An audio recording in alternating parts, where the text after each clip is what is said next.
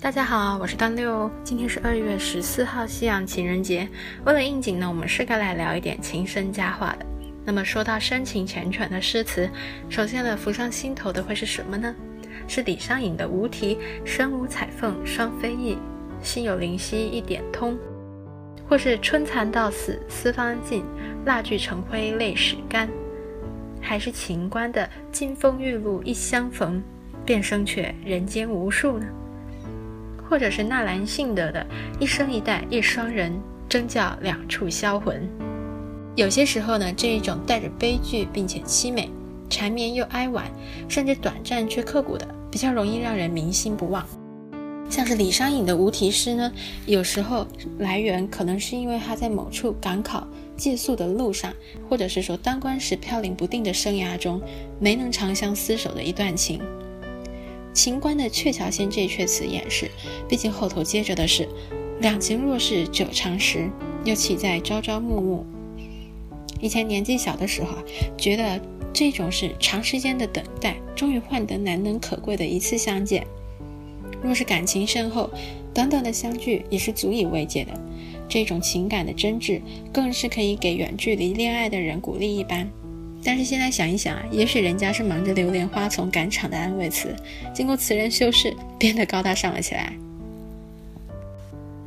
所以随着年岁渐长，提到关于夫妻之间或者是情人之间情深意切的诗词成语还是典故呢，脑海渐渐浮现的便是如举案齐眉、张敞画眉等这种藏在日常生活里细水长流的绵绵情感。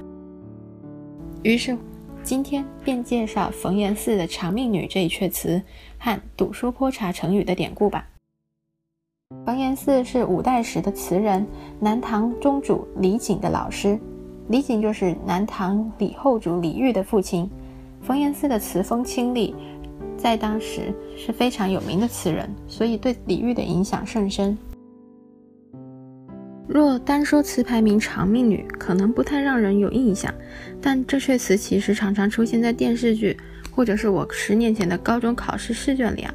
全词如下：春日宴，绿酒一杯歌一遍，再拜陈三愿。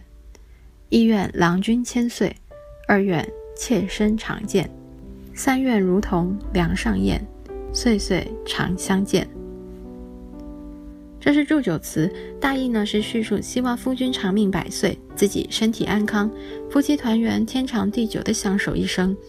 整阙词文字平易近人，我认为呢清浅可爱，情意绵绵，和我自己内心的愿望嵌合，便深深的刻在心里了。接下来是赌书泼茶这个成语，这是出自纳兰性德的词《浣溪沙》。纳兰性德字容若，是清朝的诗人或词人。说来很好笑，有很长一段时间我脑子犯迷糊，老是搞不清楚纳兰性德和纳兰容若是一个人。他的《长相思》这一词，风一更，雪一更，挂碎相心梦不成，故园无此声，我也非常的喜欢。犯迷糊那段时间，总是记不清楚这到底是纳兰容若还是纳兰性德的词。说回纳兰性德的《浣溪沙》，全词如下。谁念西风独自凉？萧萧黄叶闭疏窗。沉思往事立残阳。杯酒莫惊春睡重，赌书消得泼茶香。当时只道是寻常。这是他思念亡妻卢氏所写的。上片写景，西风凉，落叶黄，独对窗，沉浸过往，独立斜阳。下片写情，醉酒酣梦不被打扰，夫妻间深情款款的日常，因为天人两隔而不再是平常事，更是令他心伤。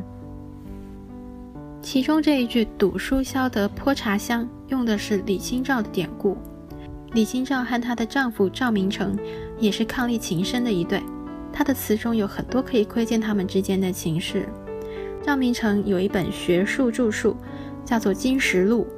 记录了他们夫妇二人收集并整理的金石文物。《金石录》的序呢，在赵明诚生前就已经写好了。